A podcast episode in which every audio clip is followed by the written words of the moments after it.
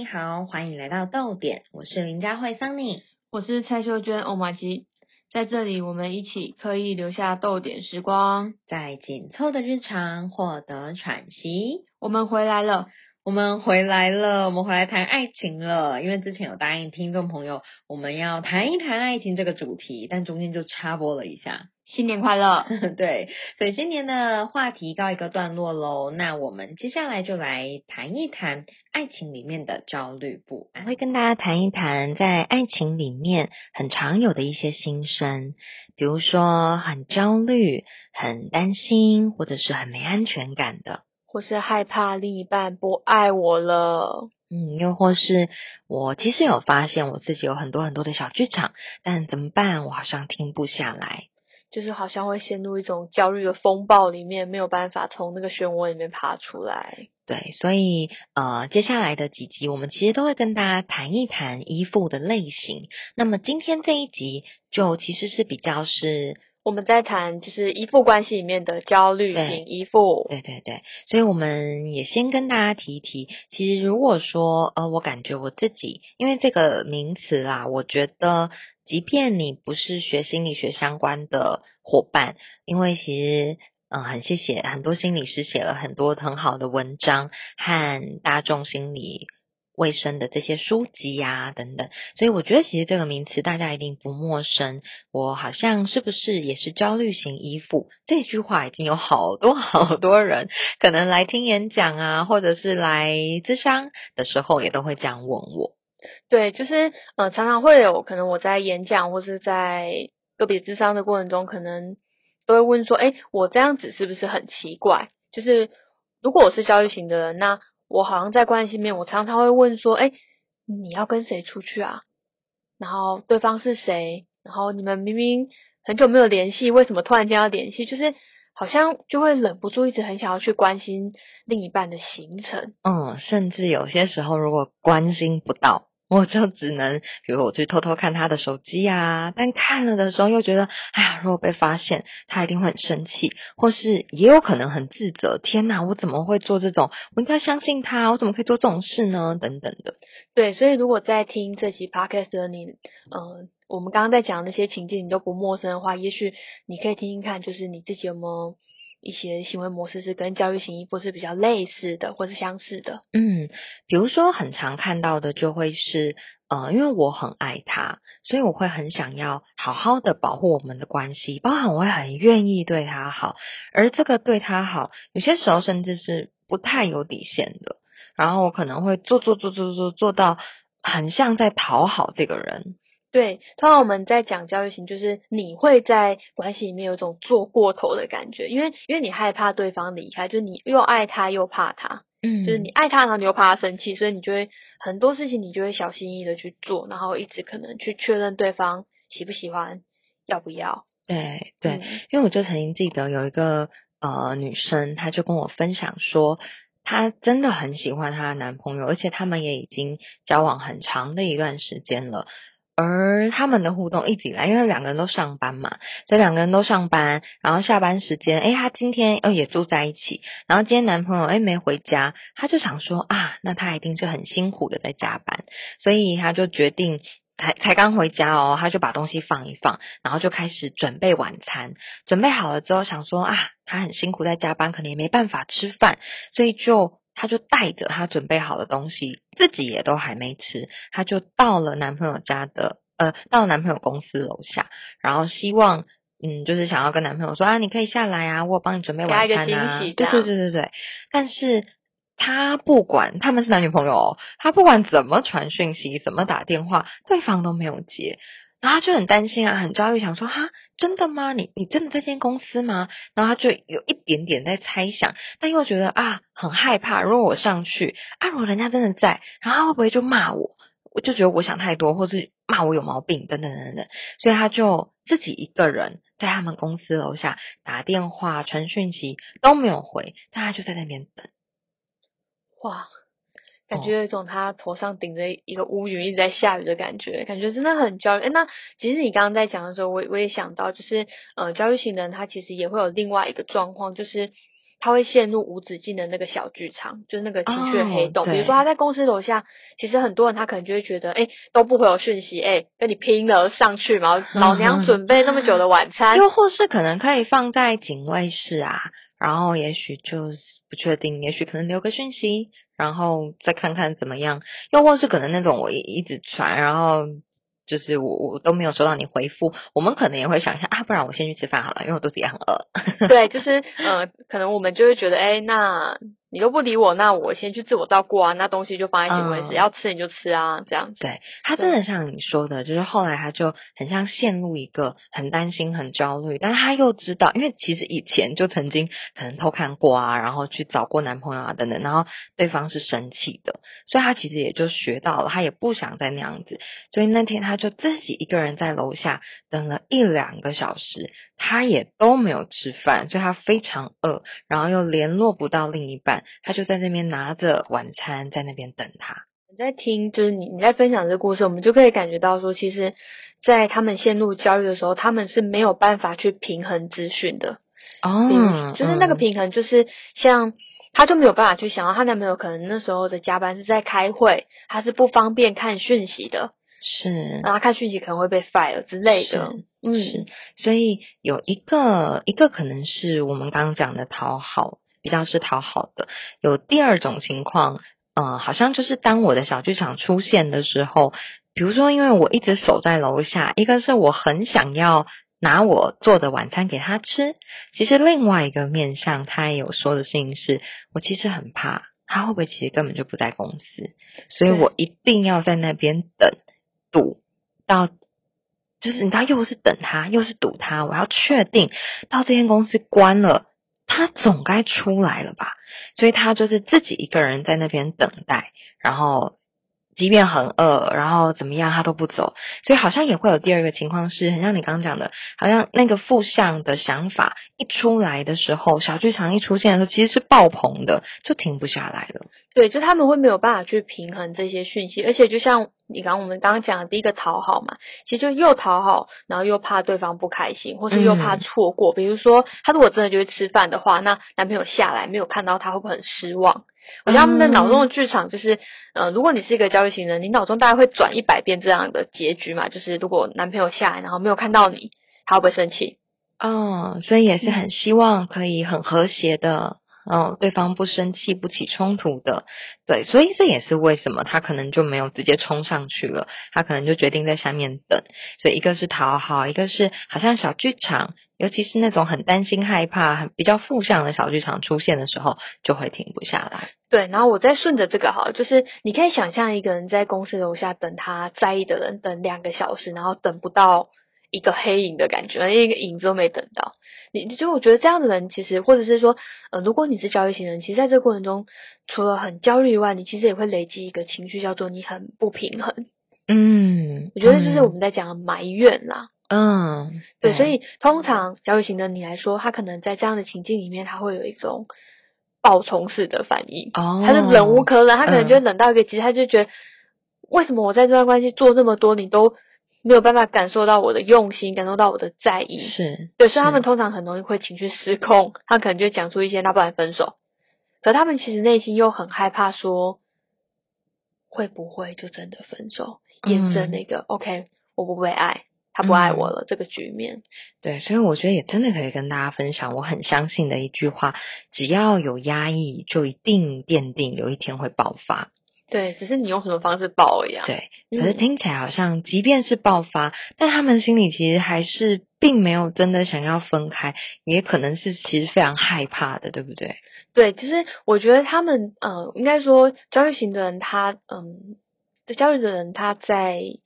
呃情绪爆发的时候，我觉得他还是会有一个有点像防卫急转的感觉，就是他其嗯实是想要讲，我这么爱你，我也好希望你可以公平的对待我，或是你看到我。嗯可是因为他嗯们、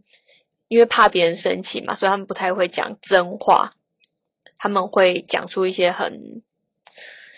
有点像是心口不一的话，比如他就是说，那既然这样的话，那我们就分手。可他心里面可能不这样子想的，哦，OK，好，因为我我经常看到很多焦虑型的伙伴甚至有些时候连这样的话都没有力量讲出来。但、嗯但我相信，只要那个压抑也许很长期了，有些人真的会砰，然后我就讲了很像类似威胁啊这些很心口不一、唯心之论。而也很常会看到的事情是，我不一定讲得出来，我可能我真的真的很怕对方会离开我，我也不想我们关系破裂，所以我可能就会委屈自己，还是在这样的关系里，甚至我可能会更讨好对方，嗯对，但又会一边觉得他对我的爱就是不够。就我们可能又一边担心、害怕着，奇怪为什么？所以他是不是没有像他以前在追我的时候这么爱我了？对，我觉得确实会有一个很大的落差，就是比如说我前面感觉到他爱我的方式，他会接我下班，但可能后来因为他忙啊，他没有办法来接的时候，我可能会有一个落差，叫做他跟以前长得不一样。对，所以很常看到第一个是讨好哦，第二个呢是我当我陷入一个情绪的黑洞的时候，呃，比较负向的小剧场的黑洞的时候，我好像就会一发不可收拾的停不下来。那第三个呢，其实就是像刚刚学员提到的那个突然爆冲的言行反应。以及有可能，假设我没有爆冲，但我心里可能会一直觉得好委屈，或是为什么这个人好像没有像以前一样爱我了的这样子的感觉。嗯，我们也会有一个很容易会出现的状况，就是我们很容易晕船。那晕船不一定是要跟别人在一起啊，就是嗯我们容易在生活里面把别人对我们的一些善意跟好意放大，无限放大，会觉得是哎，他是不是喜欢上我了？对，我觉得这是非常非常常看到的情况哎，而大家你们可以自己真的帮忙自己觉察一下，因为。就是真的可以回想看看，因为很长呢，其实会有人来告诉我的事情是说，我觉得他这样的回复对我就是有好感呐、举个例子来说，呃，我们是公司的同事，然后呢，我可能就是问他说，哎，今天晚上要不要一起吃饭？他就说，哦，好啊，可以啊，下班一起走吗？之类的，好，就就这样的对话哦。好，然后又或是可能是中午休息时间嘛，就是可能大家会去旁边便利商店啊、星巴克啊买个东西之类的。好，然后他可能就问说，哎，要不要一起去某某某地方买个咖啡？然后这个人可能也说，哦，好啊，嗯、那什么时候？待会中午休息一起过去。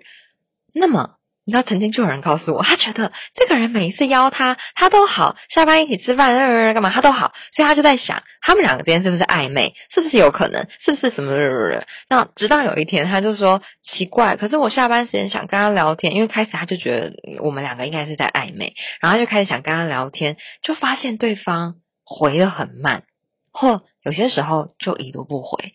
那我认识的这个人，他很好的地方是，他就真的去把那个对话去跟他比较相信的朋友分享，就问他说，因为这是一个男生，然后他就去问他的也是男生朋友，就问他说，哦，他是异性恋，所以他那个觉得暧昧的对象是一个女同事，他就去问那个他的男生朋友说，哎，你看，你看这样，这样他是不是就是喜欢我？他是不是真的有暧昧？然后。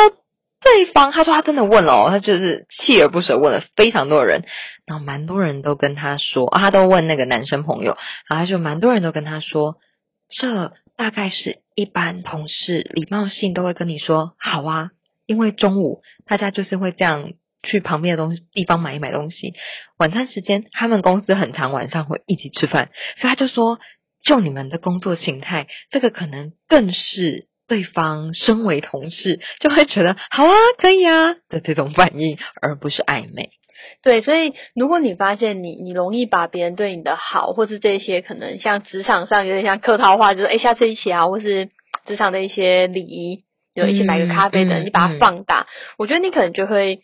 掉进另外一个状态，就是你会很希望这种一起的感觉一直维系。像教育型会很常觉得，哎、要你侬我侬，交集要很多，哦他就会很想是讯息他，就像你那个朋友，他就会很想去讯息他说要不要一起聊天嘛。我我觉得应该是说，他会觉得像你刚刚讲的，好像嗯，我就会觉得那是一种我们两个正在暧昧、坠入爱河的一个象征。可是那个很喜欢那种很紧密的关系，感觉更多是我会很希望我们关系靠近，然后甚至如果真的我确定跟你在恋爱的关系里。他们喜欢的真的比较是这种很你我你侬我侬交织在一起，越靠近越好啊！有什么好那个分开的的这种感觉？对，嗯，当然这样子，就是我觉得这还是回到每个人需要不同。像如果你有听我们第一集的话，你就会听到。充电的方式嘛，比如说有些人他是很希望像你希望的禅修嘛，我没有这样需要禅修。那 像有些人他就是很需要透过跟别人一起的感觉，他来充电。对对对，我觉得大家也可以，如果你听了我们上一集，你也可以这样重新的思考。也因为我们在讲衣服类型，其实也是在认识每一个人喜欢的爱情的样子，真的有点不太一样。当然，我们今天提焦虑型衣服，就会有一些，比如说他的。特色特点，像第一个，可能我就要帮我自己留意，我会不会在爱情里面好像永无止境的，好像没有底线的在对对方好，甚至是讨好对方的情况。那第二个呢，就是我会不会我的小剧场出来，它就很像一个黑洞，一个很负向的黑洞，停不下来了。那第三个。因为我也许可能对这段关系也有不满意啊，也有不开心，但我好像经常在忍耐，所以这个忍耐压抑也奠定有一天可能就会爆发哦，或我会一直觉得对方对我的爱是不够的。那第四个呢是。呃，我有没有很容易把别人，也许是合作的关系，合作上面的友善，同事啊，或别人的这些好意，我很容易把它解读成你是不是喜欢我，你是不是跟我之间在暧昧？我很容易坠入爱河。那以及最后一个，第五个是在。各种的关系里，尤其是亲密关系，我是不是特别喜欢很紧密的、很你侬我侬的这些状态呢？好，所以我们很常看到会有这五种特征。那正在听的你，也可以想一想你的关系的样子，你比较好的朋友啊，还有尤其是你的另一半，你们的相处里面，你是不是也很常有这些模样？对，那如果有的话，嗯，我觉得也不用先责怪自己，因为这。我们刚刚讲的那五个特质，其实你光听应该就会感觉到很辛苦嘛。其实这这几个，其实这几个特质放在身上，其实都非常的辛苦，然后也很被折磨。就是你们一定有在生活中心情不好的时候，或者是你害怕得罪别人的时候，就是那个小剧场其实没有办法停下来的。所以我也想来跟大家分享一下，就是他为什么我们。为什么会变成这样？为什么在关系里面会这么焦虑？嗯，我觉得这还是跟早期我们依附的对象有关。比如说，我们整个成长背景里面重要他人，就你的主要照顾者，他照顾你的方式。比如说，我举个例子啊，就是当你哭闹的时候，或是当你需要被陪伴的时候，他通常怎么回应你？如果他常常是你十次的哭闹里面不定期的回应你，嗯，然后你找不到规则的时候，你其实就会很害怕。那我这一次是不是哭的比下次更大声？嗯，我甚至是不是摔东西？对，或者说我到底要怎么样？我做了什么，或有什么反应的时候，他们才会来照顾我、安抚我？对，就是我觉得一直在寻求那个所谓的逻辑性，就是他们找不到逻辑，所以他们会常常有一种，哎，他吃不饱的感觉，因为他现在这样哭，然后对方不回应，那可是他下次很用力哭的时候，对方就给他饭吃，那他到底第三次要怎么哭？对，嗯，所以一个是，哎，我好像。这个安抚、这个照顾来的很不稳定，又或是我们可能会感觉到，嗯，我要能够获得爱，这个东西好像是有条件的。对，就是好像他会，比如说有时候是我很乖，嗯，或是我对你很好，我做对某一件事情的时候，所以这也是为什么，教育我们来说，他可能很容易会去对别人很好，因为他想要找到那个规则啊，就是我做对什么事情，你会爱我，嗯，或是。我们可能就会很容易有一个感觉是，是不是我哪里没做好了，所以我哭，你好像也没有想要来拍拍我、安抚我，所以我很容易会有一个感觉是，是不是我哪里不好？而在谈恋爱的时候，这个心情会很容易跑出来哦。就比如说，也许对方一个眼神、一个脸色看起来不对劲了，看起来不开心了。我们可能也会猜，我们可能也会想，是不是我哪里做错了？还是我昨天那样子跟他讲话，传那样的讯息不好吗？不对吗？我哪里没做好？我哪里不好？所以让这个人好像不开心了。对，所以我们就会陷入一个无限的自责的循环。那我觉得也是因为这个循环，所以我们进入亲密关系的时候，就会有一种我好像矮人一截的感觉。你可以理解吗？就是。因为我是不好的，然后我是需要做对事情，你才会喜欢我，所以我觉得本身在这段关系的开展，其实它就没那么平等。对，所以其实进到爱情里面的时候，假设我们这样带着这样子的心情啊，你可以想象，假设你进到爱情里，大概还是会非常非常害怕我会被抛弃，我会被丢下，所以其实也会有一个很矛盾的心情，是我很想要爱对方，我也很想要好好被爱啊，所以我也会非常的努力。我的讨好其实就是为了我希望可以好好被爱，我也想要这么放心的依赖对方，但我心里又会有一个矛盾，是我不知道，也不太相信，我真的可以被好好爱着，而且我可能也会很害怕。如果我们真的越来越靠近了，你会不会看到我其实没有这么好，你就没有这么喜欢我了？对，我觉得焦虑型的人还有一个很大的纠结跟矛盾点，就是也很害怕对方可能嗯会看到自己很脆弱的一面，或是很真实的一面。就他，我觉得很难去接受那个到底自己是不是被爱的这件事。嗯，所以呃，这一集我们谈一谈，就是焦虑型依附，嗯，又或是说，应该是说，假设应该说焦虑不安在感情里面本来就很容易出现啦。焦虑型依附，或是你觉得你自己不太确定是什么样的依附类型也没有关系。如果你感觉到，哎，我好像很常在爱情里面有这种担心，有这种不安，我们今天整理了几个很常见的五种会有的。在爱情里头的特征，那以及我们也谈一谈，诶，什么原因会很让我们在爱情里面好多的小剧场，而且这些小剧场通常都比较偏负向的，然后以及那个过程里面心里面那种害怕被拒绝啊、被抛弃，还有很矛盾的、很强烈的那种矛盾的感觉，我想要被爱，但我又不相信我被好好爱着。的这种状态。对，所以听到这边，大家应该就在心里面开始呐喊说：“那怎么办？我就是焦虑型依附啊！刚刚那五个我完全贴近我到不行，那到底要怎么办？”对，所以我觉得我们缓一缓哈，我们先帮自己呃这一集呢，就是跟大家分享这五个很常见的特征，那以及很，但是为什么会有这样的情况啊？还有呃，在这个过程里，我心里面的状态又是什么？害怕什么？矛盾什么？所以。请邀请大家哈，就是你也可以先感觉一下，我是不是有这样的特征，我是不是在这样的心情里面？那下一集我们就会来跟大家谈一谈，如果对我觉得我自己好像很常焦虑不安，我觉得我是焦虑型依附的情况，那么我可以怎么办？下一集我们就会跟大家谈谈这个喽。好的，那就请大家就是我觉得也沉淀一下，就是如果我有这些状况的话，那